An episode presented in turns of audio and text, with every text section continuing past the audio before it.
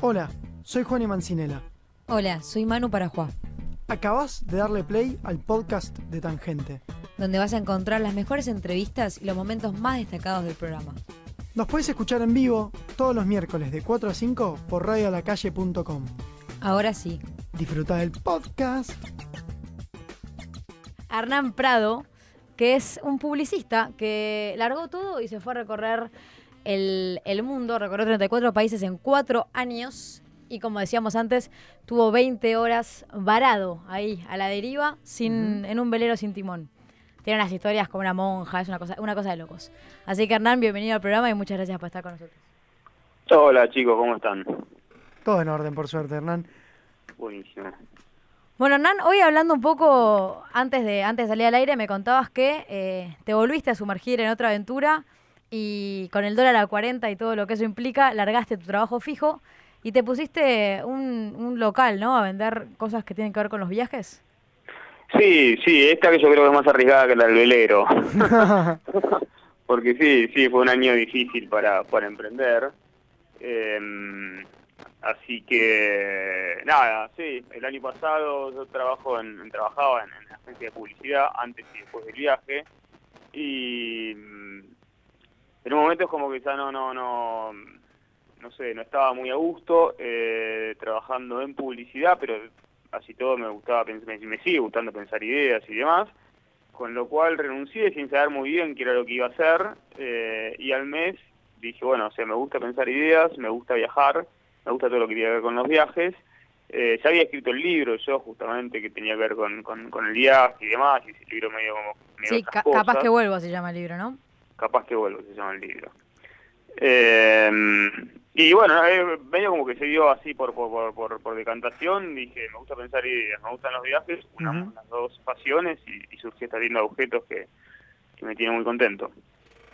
Pero yendo más, más atrás en el tiempo y a tu libro Capaz que vuelvo, ¿nos puedes contar un poco de cómo fue esa, esa aventura en la que te quedás ahí sin timón, que decís, bueno, la quedo acá, no sé, ¿cómo, cómo, cómo- cómo se viven esas 20 horas? Eh, con una mezcla de sensaciones que va de la angustia, yo creo que la angustia no mucho mezcla más que la angustia, porque en ese momento eh, sí, estás a 70 kilómetros de la costa, o sea, no, no, no tenés forma de, de llegar, no tenés forma de pedir auxilio más que tu radio VHF, y la radio VHF sirve nomás para, para si ves otra embarcación cerca, digamos. Eh, eh, La que vemos en las películas. ¿Cómo? La que vemos en las películas que están tratando de llamar auxilio por ahí. Esa, la que se usa, la que usaron justamente en la tormenta perfecta para, para comunicarse, esa radio colgando de, bueno, esa, esa radiecita. eh, y después tenés, o sea, tenés eh, bengalas, pero son todas cosas justamente que usás cuando ves otra embarcación. O sea, si, si no ves otra embarcación, estás eh, eh, a la buena de Dios. Y, y, y cuando la ves pasa que eh, ellos no te ven, que me pasó, o sea, yo vi fácil, no sé, seis, siete buques que pasaron eh, y los, les haces, eh, los llamas por la radio, no te escuchan, eh, les tiras bengalas y las bengalas eh, no funcionan. Y la que funciona, esa justo se dieron vuelta y me iban por el otro lado, entonces... Además, eh, con, la- con las bengalas tuviste una particularidad que vos ahí eh, quisiste, eh, va, por lo, lo que hemos charlado una vez, quisiste como escativar un poquito y, y compraste las, Las más baratas. las argentinas. Y típico. te típico. dejaron a pata. Típico porque, eh, eh, o sea, yo cuando empecé mi viaje empecé todo muy a pulmón y, y pensé que me iba a los dos meses, así, que compraba un par de cositas, lo reforzaba un poco y salía, y no, o sea, empecé justamente a darme cuenta que necesitaba hacer muchas cosas en el barco, invertí mucho dinero y demás, eh, y, a- y dejé para el final, obviamente, lo, lo, lo, lo, lo que, lo que subís a, a último momento, que son, bueno, bengalas y esas cosas. Ujú. Y cuando fui a la, a la casa de náutica, dije, bueno, eh, unas bengalas, cualquier nacional, las importadas, digo, ¿cuánto cuestan? Y salían, eh, no sé, 4 a 1, ¿no? Claro, sí, no, Eh, olvídate que voy a andar gastando en eso. Y vos decís, ¿qué? Pues tampoco, o sea, qué sé yo, no sé, llevo a las nacionales que no, no, no, no, no creo que sean muy malas y, y, y tampoco me voy a andar eh, hundiendo cada, dos días, hecho, ¿no? Y, eh, Pasaron las dos cosas. Hernán, ¿vos tenías provisiones cuando te quedaste así o no tenías nada de comida arriba? No, no, sí, eso tenés, eso tenés porque ya salís justamente con, con comida y aparte el barco, al ser tu casa, vos tenés comida para un mes, dos meses, Ujú. lo mismo el agua, bueno, el agua para, no, para una semana, ponele que tenés. Pero hay, hay, hay, métodos para, para juntar agua. Eso, ¿cómo eh, juntás agua? Y si te quedas sin agua, que yo estuve lejos de quedarme sin agua, pero si te quedas sin agua, tenés, vos tenés unas lonas en el barco que usás para otras cosas, pero eh, las podés poner de tal forma justamente que se arma un embudo y, y eso va llenando recipientes. Eh, básicamente esa es, es- es la, es la forma de, de juntar, pero yo ya te digo, o sea, tampoco es que estuve cerca de esa situación, o sea, eh, yo estuve a la deriva, eh, 20 días es un montón, una hora es un montón, o sea, Sí. estás a, a 70 kilómetros de la costa, cualquier eh, 10 minutos es un montón, porque no, no sabes, o sea, la angustia pasa justamente por no, no la incertidumbre no saber qué es lo que puede llegar a pasar. Eh, si en ese momento el viento cambia y te aleja del continente, ya está, listo, o sea, eh, eh, no, no, no, no, no tenés forma de volver al continente, con lo cual te aleja de la ruta de los buques, los buques van siguiendo el continente, con lo cual si te aleja para, para eh, mar adentro, ya está, apareces en, eh, eh, chocando con la Antártida dentro de tres meses. Sí, recién que hablábamos un poco de, de las complicaciones gastronómicas, eh, vos llegaste a la conclusión, por ejemplo, de que la, la manteca banca 10 días fuera de la heladera, por ejemplo, ¿no? Sí, sí, eso está, está comprobado científicamente. De hecho, sigo acá, eh, me he hecho estudios y han dado todo bien. O sea, con lo cual, como manteca eh, eh, fuera de la heladera, que no pasa absolutamente nada, esto es un mito. Bueno, tampoco quiero, yo que viene el Senasa mañana. que- No, si viene la gente de bromatología y Claro. Nos sí, cierran sí. la radio. Solo compro. en caso de emergencia funciona. Yo le, le digo que te pasen a buscar a no, vos igual. Emergencia. Yo en el veleo no tenía heladera. El veleo mío, eh, eh, ahora después si quieren, o sea, pasamos a... a- el viaje se dividió en dos partes. Sí, una contanos velero, un poco del viaje, sí. El viaje se dividió en dos partes. La mitad del tiempo fue en mi velero, que era un velero eh, chiquito y muy austero. ¿sí? que una de las limitaciones que tenía era la carencia de una heladera.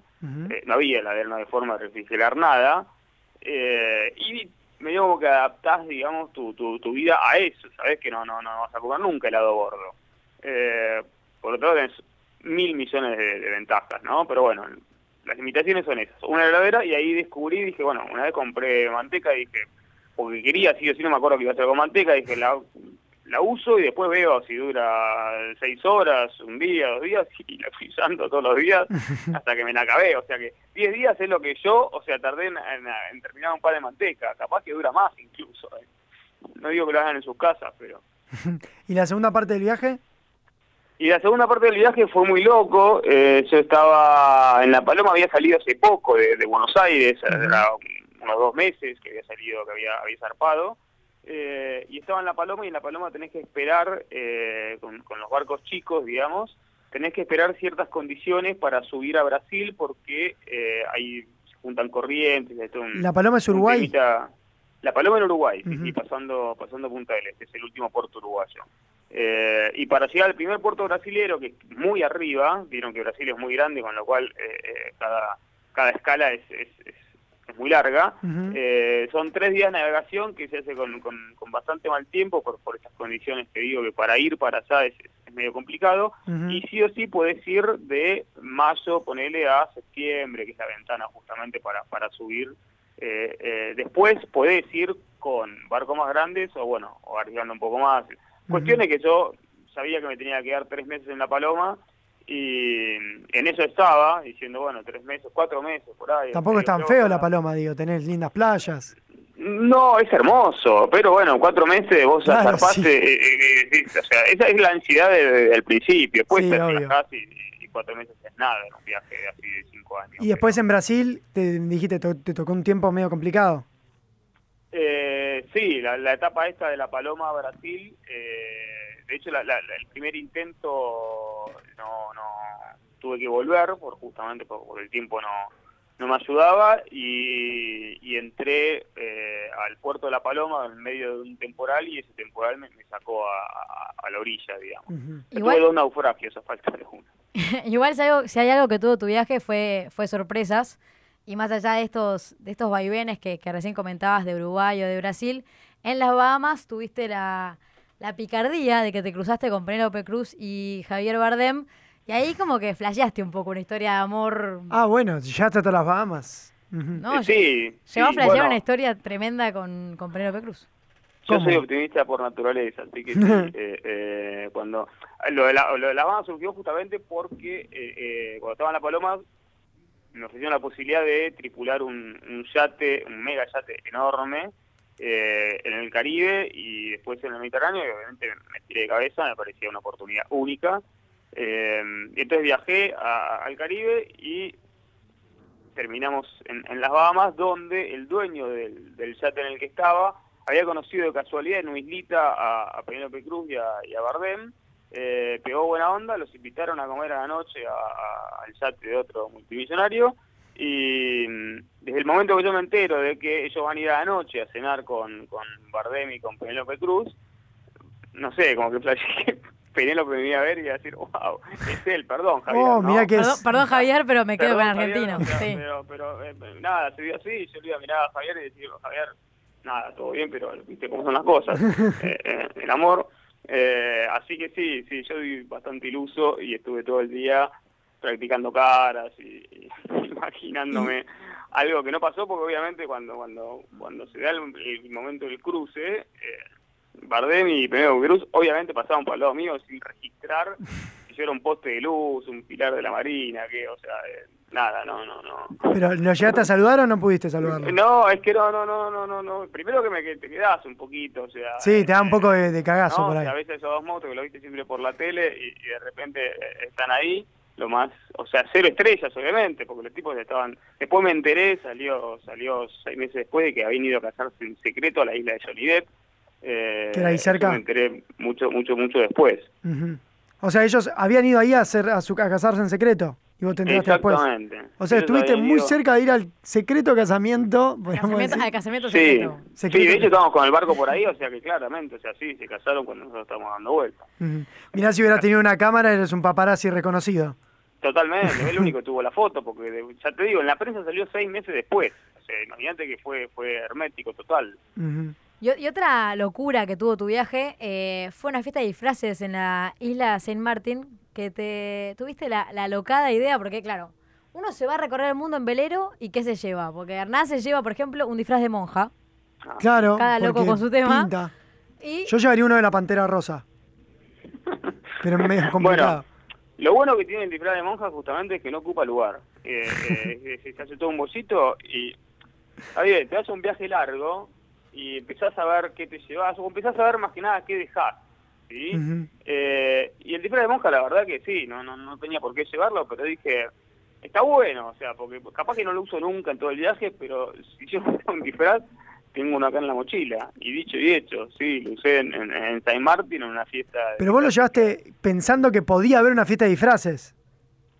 O... ni siquiera, capaz que lo usaba para otra cosa. De hecho, lo usamos para otra cosa.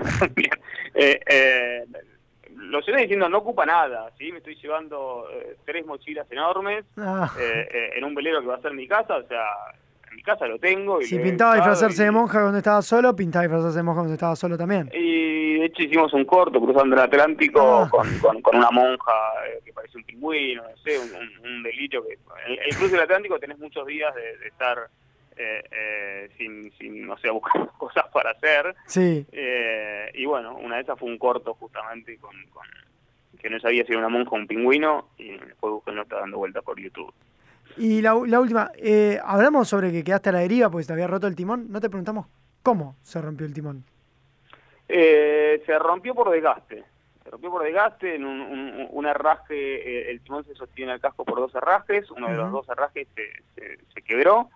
No había forma de revisarlo. Obviamente, cuando después de, irte del valle me fui al, al, yate grande y volví a los al año, ponele eh, y ahí lo revisás de punta a punta al barco y, justamente cambias cosas que puedan llegar a verse eh, dañado, desmejorado, lo que sea. Esto no, no, no, eh, va, va, por adentro, digamos, el desgaste, con lo cual se quiebra cuando se quiebra y antes no, no te da ningún, no, te ningún señal de alarma. Con lo cual se quebró, por suerte, por suerte estaba suado afuera porque ya iba con, con piloto automático, con lo cual eh, estaba afuera y vi que la caña del timón, digamos, que es lo que, lo que agarrás para, para, para timonearlo, se empezó a poner para todos lados y ahí me asomé y vi que estaba justamente pivoteando toda esa pala sobre un solo eje y lo pude lo pude sacar. Si no, si yo estaba adentro durmiendo, que por lo general está descansando eh, eh, gran parte del tiempo para ahorrar energías, si yo hubiera estado dentro del barco y, y se rompía y pivoteaba, pivoteaba, lo más probable es que termine arrancando el, el espejo y ahí te dicen en 30 minutos. ¿Y cómo terminaste volviendo a orilla, Porque... al continente? Eh, de estos buques que pasaban, hay un procedimiento que, que se llama Mayday, que vos por la radio justamente tiras la situación de emergencia. Es lo que dicen en las películas donde está cayendo un avión también. Mayday, Mayday, Mayday. Eh, Tal cual, tal cual. Sí, es un sistema universal, digamos, para, para cuando estás en emergencia. ¿Eh? Que Juan Manzanera es gran actor. Está, está actuando. Se simuló la situación, tiró. Ah, sí, sí, sí, tampoco, o sea, te puedes desesperar, pero más que nada para que el otro te entienda Sí. de, que, de que estás en el horno. O sea, sí, es, es un protocolo que es Mayday, Mayday, el nombre del barco, la situación y demás, y eso lo tenés que hacer justamente cada vez que te cruzas con una embarcación, dejando pasar en el medio, porque un barco por ahí lo ves durante cinco minutos en total, o más, capaz, diez Sí. minutos, media hora, te depende cómo venga la mano. Con lo cual, eh, no es que lo tirás una sola vez, lo tirás una vez, dejas pasar unos minutos, lo tirás de vuelta, también tenés que economizar la batería porque no sabes cuánto tiempo vas a estar ahí y justamente cuando hablas es, es cuanto más se gasta la batería del barco. Claro, y cuando Eh, vinieron a rescatarte, tuviste que tomar esa difícil decisión de, de dejar tu velero, Shamrock, de lado y, y seguir solo, ¿no?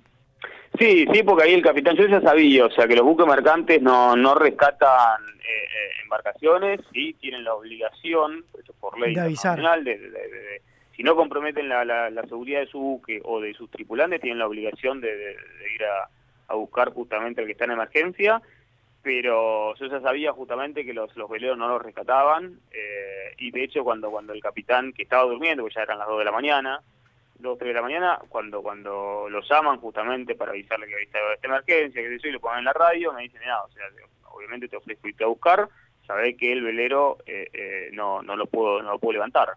Eh, bueno, ahí le pedí unos minutitos más que nada para despedirme, porque sabía que, que nada, era el velero yo, básicamente. Capaz que no, pero... nada, no quería seguir sabía- estirando todo el tiempo, digamos. El tiempo que estabas pasando eh, solo. Sí, sabía que si no era ese buque, capaz que no pasaba otro, capaz que no me escuchaba otro, capaz que cambiaban las condiciones, o sea, ya te digo, o sea, era, era, era una decisión, la verdad que no, no, no fue difícil desde, desde el lado de, de tomar la decisión, o sea, sí fue difícil obviamente el, el proceso y demás, porque tu barco, tu casa, tu vida, todo, eh, pero bueno, es un momento que le tenés que soltar la mano porque sabes que, que, que básicamente es, es, es el vos. Y ahí te, bueno, te despediste del barco, agarraste todas tus pertenencias y te subiste al, a esta Sí, embarcación. no, no todas como me hubiera gustado porque eh, en ese momento obviamente no no no, no tenés eh, eh, Todo la ordenado. cabeza muy muy clara como para decir llévate el iPod que está buenísimo, no tiene dos meses de uso. Eh, Ujú. eh, hay un montón de cosas en el barco que o- hoy con el día del lunes y en frío dijo que pavote como la dejé ahí y, y en ese momento vos tenés justamente vos en el barco vas eh, por lo general con todos los bultos ya eh, eh, empacados, más que nada para que no anden moviéndose de un lado al otro, y con un bolso de abandono, tanto los papeles y, y- y demás. Sí. Eh, y vos manoteas eso. Eh, eh, no, no, no te pones a ver qué te llevas, qué estás dejando. Yo usé los 10 minutos justamente para quedarme en silencio, mirar al barco y como iba a ser una especie de despedida, ¿no? Si bien pensaba que, que por ahí podía aparecer, eh, eh, a los dos tres días, digamos, y, y rescatarlo, nada. No apareció. como un- No, no, no, no, no apareció nunca más. Estuve unos meses allá en Brasil eh, persiguiendo pistas falsas, yendo acá para allá, hasta que en un momento dije, nada, soltar la mano porque va a estar persiguiendo un barco fantasma. Y si no apareció hasta ahora, eh, eh, difícil que aparezca que aparezca más adelante, o sea, porque era una ruta muy transitada y, y no, no apareció más. Bueno, Hernán, mil gracias por, por charlar con nosotros. Cualquier cosa, alguien se quedó con intriga de, de saber un poco más de esta historia, pueden comprar el libro Capaz que vuelvo, ¿no? Capaz que vuelvo, está en las redes, está como capaz que vuelvo, capaz que vuelvo.com. Gracias a ustedes, chicos. eh. No, No, muchas gracias, abrazo muy deseamos lo grande. mejor. Un beso grande, Manuel y Juan. Nos vemos.